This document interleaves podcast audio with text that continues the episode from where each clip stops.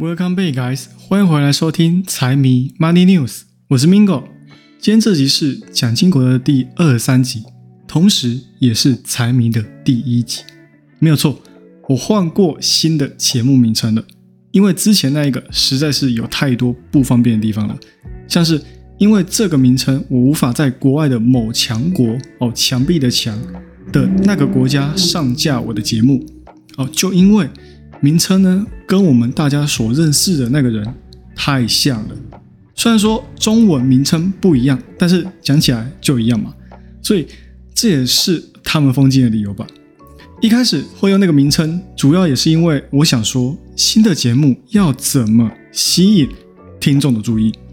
然后一般来说，你会用音乐平台的，基本上都会拿来听歌居多嘛。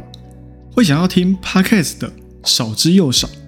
虽然在二零二零年强势崛起，但是好像去年开始，这个趋势就已经在慢慢的消退了。我也知道这件事，但因为我看过太多什么股市同学会或是一些抱团取暖的群主，在那里因为不同的资讯干扰了他们的投资判断，整天就只能问说这个新闻能相信吗？这个新闻到底值不值得花时间来看？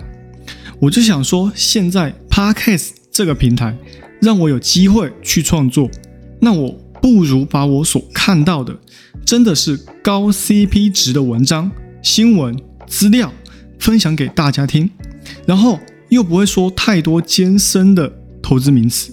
很多 YouTube 上面的那些老师，常常就在那边话术哦，说自己很厉害。讲一堆天花乱坠的名词，让你听不懂，然后让你也觉得，哎，他好像真的很厉害，哎，然后又开始诱骗你去买他们的会员嘛？那为什么要来听我的节目？那我跟他们不同的地方在哪里？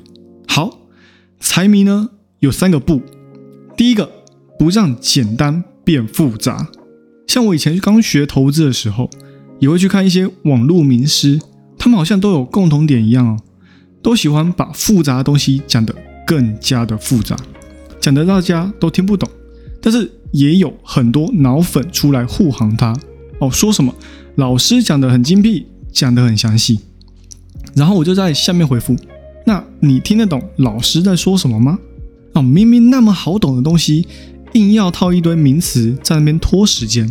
所以，我第一个不就是不拖泥带水。哦，经济表现的怎么样，我就直接讲出来嘛。未来会表现的如何，我也不会讲什么谁谁谁说什么会很糟，谁又说哦会很好，然后接下来风往哪吹就往哪倒，那他没有立场了嘛？还不如叫你们直接去看那些文章就好，我还不用花时间整理资料，找出重点，翻译文章，然后再分享给你们听，这样子我更舒服，对不对？OK，那第二个不呢，就是不 bullshit 哦，不乱说话，实事求是嘛，不是真的就不是真的哦，不要为了增加分量就在那胡扯瞎扯。那经济数据还是财报里面的数据呢？没有看过哦，硬要聊，连数据都能讲错的，还在那边说他的观点啊，那真的是笑死。是吧？所以我会分享的重点数据还是重点公司的财报呢？我一定是会自己先看过再分享哦，不会在那里乱说乱讲啊！我乱讲有什么意义呢？对吧？对我完全没有任何的好处嘛。那藏私呢，也没有什么好藏的。我看到是重点，我就报给大家听哦，大家一起长知识哦，难道不香吗？哦，就因为其中我找到的资料可能会涉及到我自己的投资策略，我就故意不说。那我做节目要干嘛？对吧？那我第三个不呢，就是不断更哦。我会做这个节目的目的，就是要把每周财经、总经、国际市场发生的大事结合起来分享给大家听嘛。那如果像是前阵子银行出事，我却没有更新，也没有提前做分析，但有可能就会造成很多人以为哦，台湾的金融市场也要跟着完蛋了。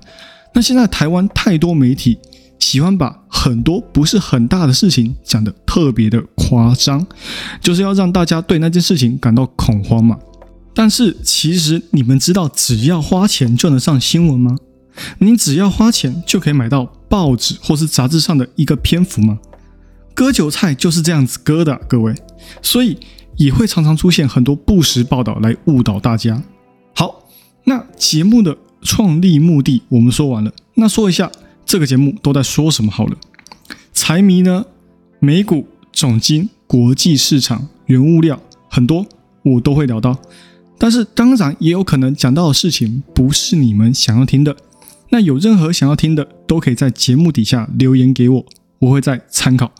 那美股的话，具体来说，每个足够大的、对经济有影响力的公司，我都会聊到，像是一些财报啊，或者是个股的点位，我都会提及。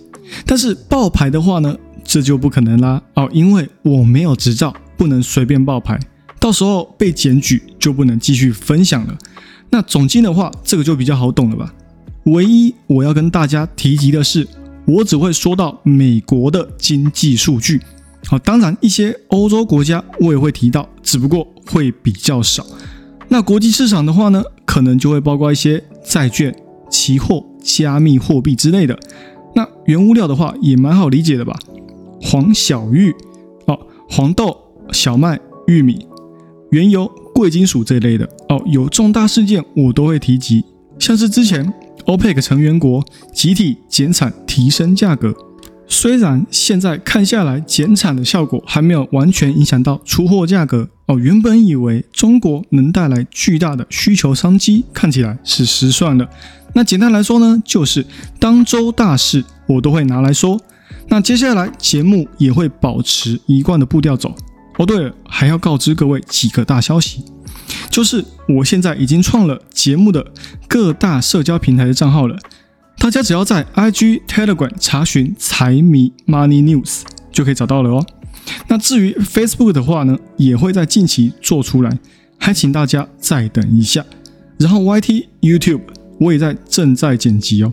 哦，因为是才刚学习，所以要有为了要给大家一个比较完美的视听效果，也请大家担待一下。上架的时候也会一并跟大家做通知，再麻烦大家支持的哦。那这一集主要就是要聊一下节目的一些成立目的，或者是啊节目在说什么这类的。但是当然节目还是要更新的，所以呢这一集我们就来讲一下最近除了银行危机之外，另外一个危机好了。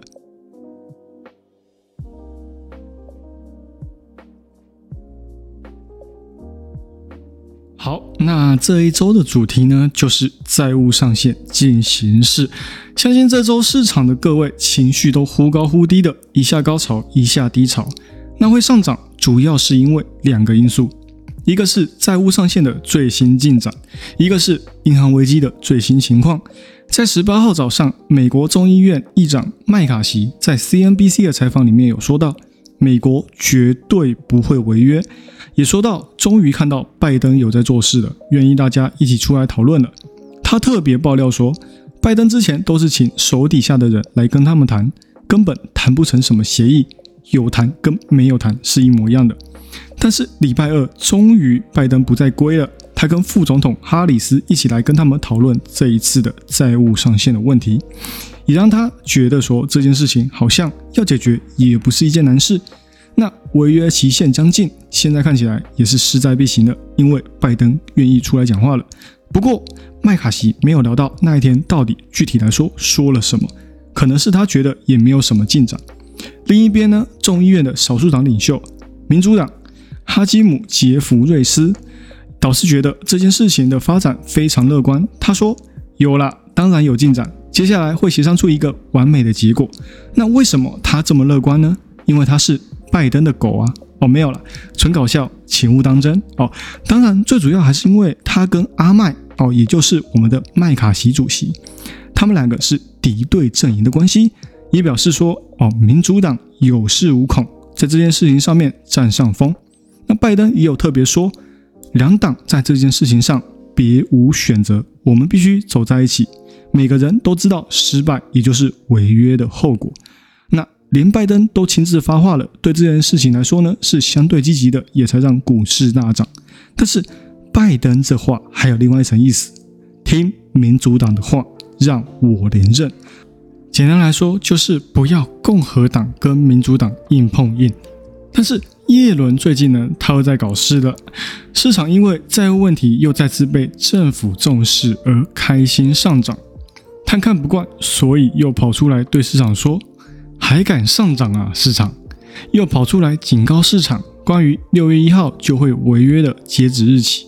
那这次呢，他一样也说了重话，表示说：“哦，过了这个时间。”美国就会彻底的没有钱，只能违约。那美国债券市场降平，等你来加一，再次加重了市场的担忧情绪。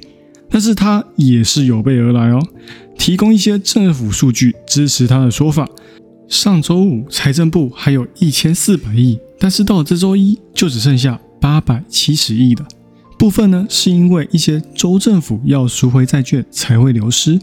那现在各大机构也都在尝试预测政府没有钱破产的日期。巴克莱银行认为会在六月四号到六月十二号，J.P. Morgan 认为会在六月七号，高盛呢则认为叶伦就是在话术制造恐慌，他们认为会持续到七月到九月才会可能没有钱。那另外一边呢还好，区域银行银行报喜不报忧，没有当补刀仔。给了一些乐观的消息，让美国区域银行 ETF KRE 大涨百分之七，带动台美股屌涨一波。西方联合银行也公布自己的财报，显示说存款多增加了二十亿美金，并表示说目前的债务状况非常良好。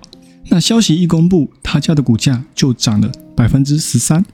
那市场分析师也有说，现在这家公司。可能已经渡过难关，所以也维持了增持的评级。那当然，这个消息一出来，也提振了整体市场对于区域银行的信心。那另外一家也处在风暴中心的西太平洋银行 PacWest Bancorp，也因为这个消息，当天大涨了百分之十八趴。那我自己的观点呢？哦，现在要来说整件事情最后面会怎么结束，可能还太早。那现在乐观不代表整件事情就一定会完美做收。那市场现在群起激昂，也可能只是短期现象，持续不了多久。那我还是保持一样的立场。债务上限的问题，说到底就是一场政治闹剧。